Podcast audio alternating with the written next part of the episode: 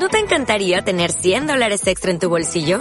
Haz que un experto bilingüe de TurboTax declare tus impuestos para el 31 de marzo y obtén 100 dólares de vuelta al instante. Porque no importa cuáles hayan sido tus logros del año pasado, TurboTax hace que cuenten. Obtén 100 dólares de vuelta y tus impuestos con 100% de precisión. Solo con Intuit TurboTax.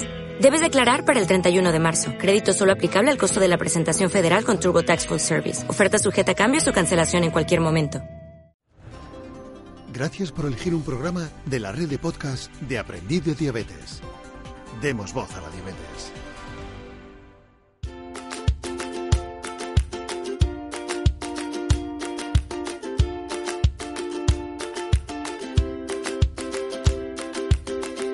Hola a todos, buenos días. Espero que estén todos muy contentos y relajados y listos para escuchar esta nueva emisión de Diabeticosas. Hoy les voy a platicar nada más y nada menos que sobre tecnología, el manejo de la tecnología para el manejo de nuestra diabetes y las emociones.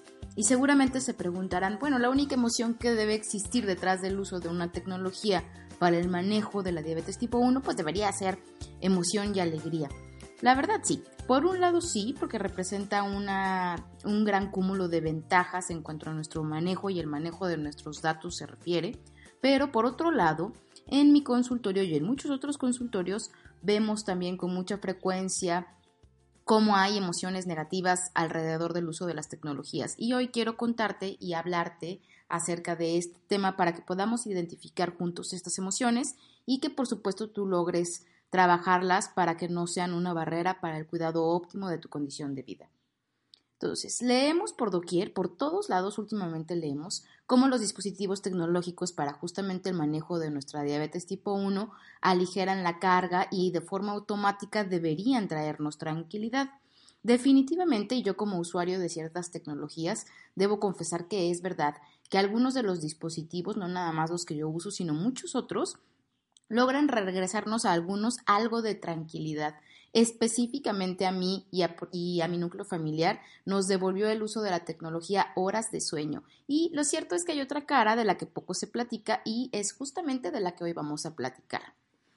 Quienes me han leído ya por algunos años y a los que agradezco por supuesto que me hagan llegar sus preguntas, sabrán que en lo personal me fascina el uso de la tecnología para el manejo no nada más de la diabetes tipo 1, sino de la diabetes de diferentes tipos, y normalmente abogaré por un buen uso de estas tecnologías y por el acceso al que merecemos todos a ellos desde diferentes países. Entendemos hoy en día que no todos, no en todas las regiones del mundo, mi país uno de ellos, no existen muchas de las tecnologías que encontramos en otros países y todavía el acceso que tenemos a ellas es realmente complicado.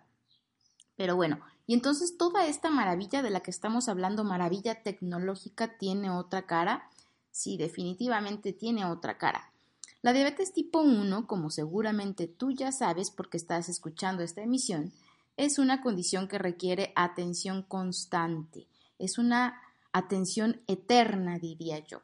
Esta es una condición que debe ser manejada durante todo el día y toda la noche. Por supuesto, no tiene vacaciones, no tiene horarios y por si fuera poco, es una condición muy costosa.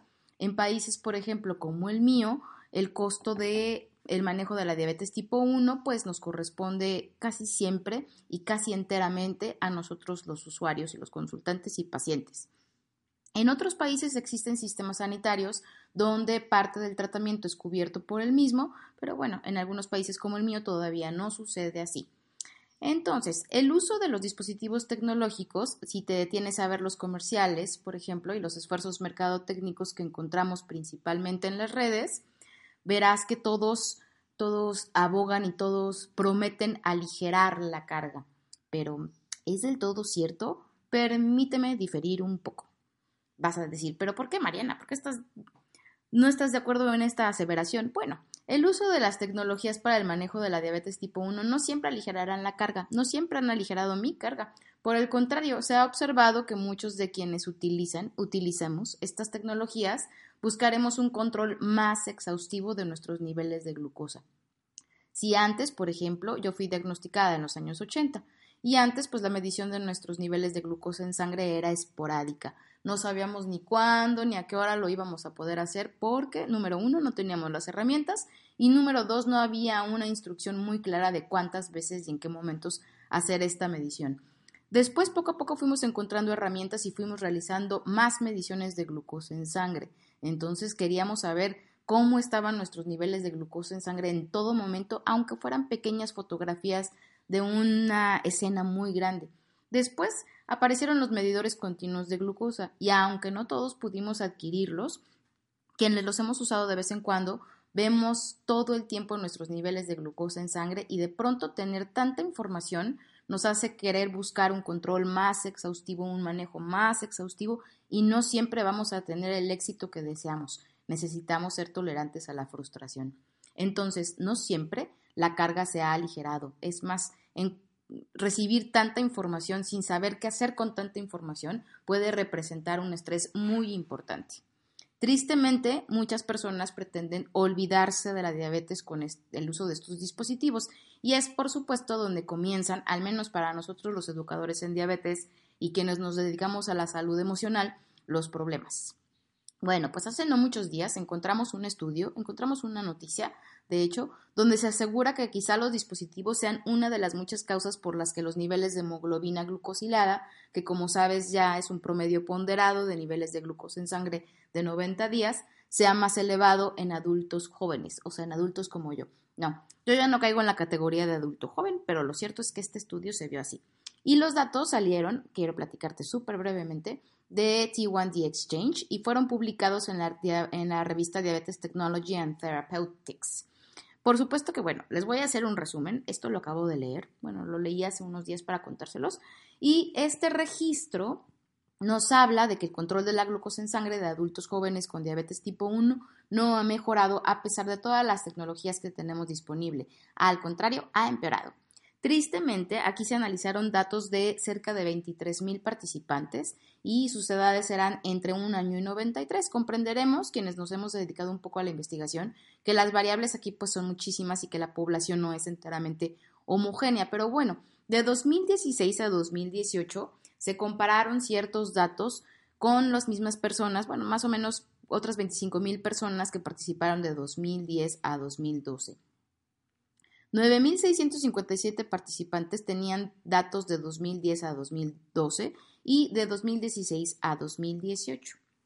Lo que se observó después de toda esta información es que no mejoraban definitivamente las cifras de hemoglobina glucosilada, sino que aumentaban. Lo bueno de este estudio, el resumen bueno, digamos, es que aumentó cerca de 7% el uso de medidores continuos de glucosa de 2010 a 2012 y aumentó cerca de 30% de 2016 al 2018. Lo malo, si me preguntas a mí, es que evidentemente no estamos aprendiendo nada sobre el manejo de los datos arrojados.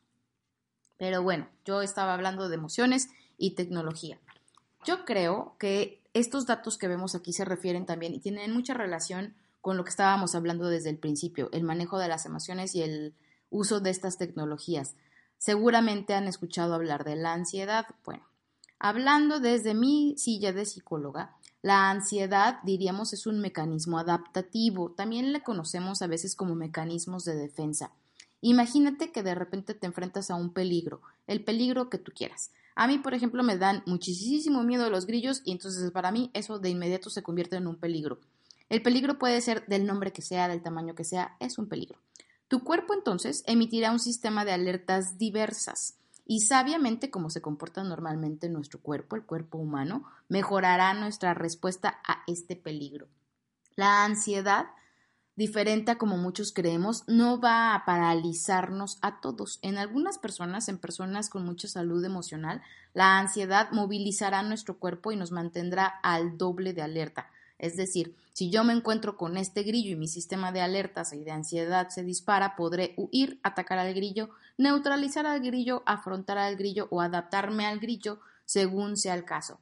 La ansiedad es una emoción normal, pero su característica principal es un sentimiento de miedo, de inseguridad y por supuesto vemos, nos sentimos amenazados y entonces no nos sentimos listos para actuar en muchos casos si la ansiedad no es bien canalizada. No es lo mismo tener un tipo de ansiedad que nos hará tomar acción que un tipo de ansiedad que nos hará sentir insatisfechos y que hará que tengamos problemas para mantener nuestros logros. Este tipo de ansiedad no nos prepara para nada, al contrario.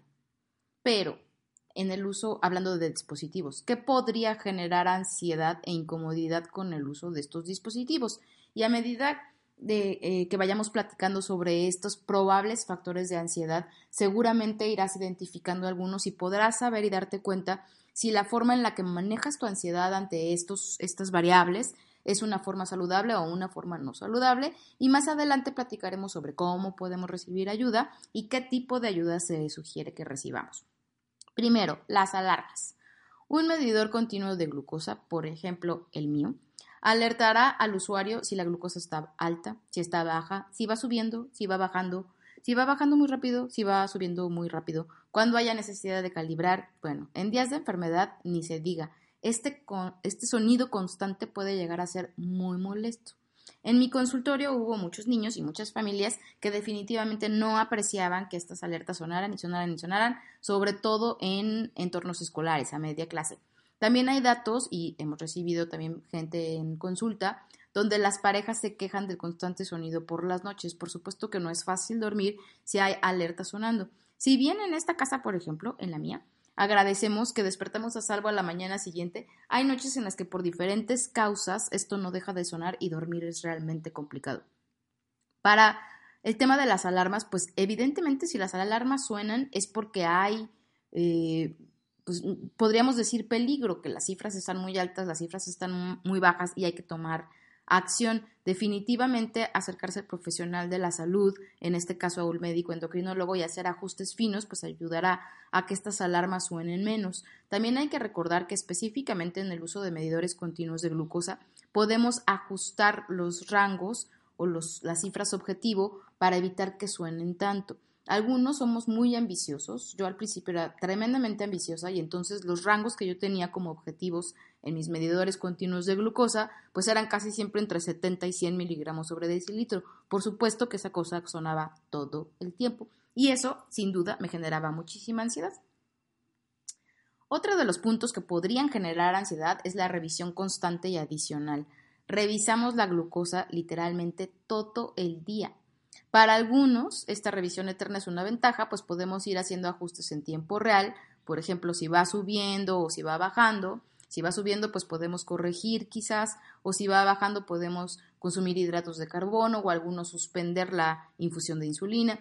Pero definitivamente no me imagino haciendo estos malabares en secundaria o en la escuela primaria rodeada de amigos adolescentes. Hay sin duda niños y adolescentes que lo logran, y que quiera ponerse en contacto conmigo, por favor, para contarme cómo es que tiene una adolescencia tan relajada, porque definitivamente no fue mi caso, pero ciertamente conocemos niños y adolescentes que sí lo logran así. Cuando se acercan a mí y me cuentan cuántas veces mido mi glucosa en sangre, o cuántas veces deberían ellos medir su glucosa en sangre, hay que tomar en cuenta muchísimas variables. La más importante, en mi caso, tristemente, pues es el factor económico y seguramente para muchas personas en México también. no podemos pedirle a alguien que deje de comer o de alimentar a la familia e intentamos buscar esquemas que entonces que puedan ayudar. Si usas un medidor continuo de glucosa, esta medición es eterna. Y si no has trabajado en tu tolerancia a la frustración, pues habrá días en los que hagas lo que hagas, la cifra no será la que tú esperas y podrías sentirte anímicamente agotado. Eso que suena de fondo no es una alarma de mi medidor continuo de glucosa, es la campana alarma del camión de la basura que también está a punto de generarme un poco de ansiedad. Pero bueno, ese son el tipo de cosas que generan mucha ansiedad en algunas personas. Otro punto es diabetes a la vista. Algunos dispositivos, por supuesto, son más discretos que otros. En países como el mío, pues las opciones no son muchas. Para algunos llevar un dispositivo médico a la vista puede resultar incómodo. En lo personal, y ya he platicado antes al respecto, no me importa recibir muchas preguntas sobre qué es lo que tengo en el brazo pegado, ¿no? En el uso de los medidores continuos de glucosa.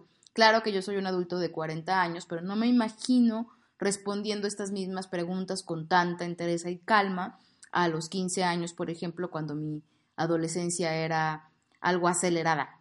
A otros, como en mi caso, pues ya les cuento que nos tiene sin absoluto cuidado la cara del vecino que viene caminando y que no tiene ni la más mínima idea de qué cosa es esto que llevo en el, en el brazo. Pero en consulta hemos visto que si eres niño o adolescente, pues la historia puede ser muy distinta. Aunque afortunadamente, gracias al cosmos, cada vez vemos con más frecuencia niños que miden su glucosa en público y se habla cada vez un poco más sobre diabetes. Llevar tu propio dispositivo a la vista, pues es un recordatorio de que vives con diabetes. Generalmente la diabetes tipo 1 es invisible, pero si tienes un medidor continuo o una bomba de insulina muy a la vista, difícilmente podrá ser invisible. Otro de los factores de ansiedad es el costo y el acceso. Primero, es cierto, no todos tenemos acceso a todas las herramientas, no es que no lo sepamos, la verdad es que lo vemos y aunque no siempre platicamos de ello, también a veces lo sufrimos. Algunas personas, muchos de ellos quienes somos voceros y nos dedicamos a trabajar en diabetes, trabajamos eternamente y sin descanso para que eh, en algunos programas, en algunos programas eh, haya más esfuerzos de abogacía precisamente para que eso cambie. Lo cierto es que todavía no logramos cambios sustanciales en muchos países, entre ellos México, pero sí es algo que estamos trabajando. Eh, normalmente recibimos eh, juicios muy severos cuando publicamos sobre tecnologías, pero esperamos que esta vez puedas mejor acercarte y preguntarnos qué estamos haciendo para cambiar la forma en la que vive eh, el resto de las personas en nuestro país. Muchas veces se sientan y mandan mensajes de odio, pero la verdad es que eso no cambiará la realidad de nadie, más bien tenemos que sentarnos a trabajar todos juntos. Ahora, ¿tengo acceso, por ejemplo, yo, Mariana, a todo? Por supuesto que no. No lo tengo, pero eso no me quita el interés por las tecnologías ni las ganas de aprender lo que sucede en otros lugares del mundo y los dispositivos que se usan en otros países. Me da envidia, por supuesto que me da envidia. Sería yo marciano si no me diera envidia y la verdad es que la envidia es un sentimiento normal, pero también esta, envidia me invita a ponerme las pilas y ver de qué forma puedo sumar esfuerzo para lograr que estas cosas algún día las podemos tener también todos aquí en México. Bueno, y entonces, después de todas estas eh, causas de ansiedad por el uso de la tecnología, pues sí, por supuesto que el uso de dispositivos diversos puede ocasionar ansiedad.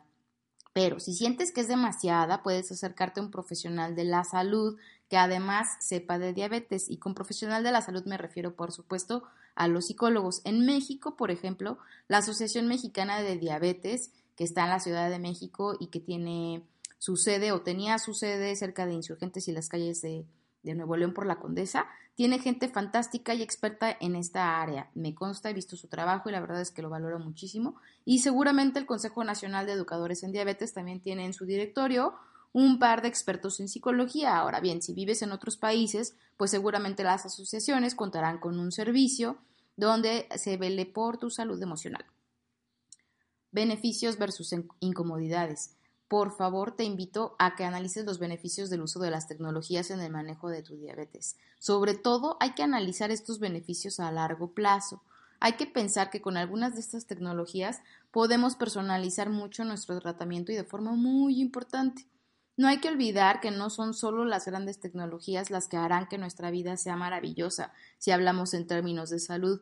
Muchos han logrado manejar su diabetes de forma inigualable con herramientas muy básicas. En realidad, la educación en diabetes es el dispositivo más grandioso en todos y cada uno de estos casos.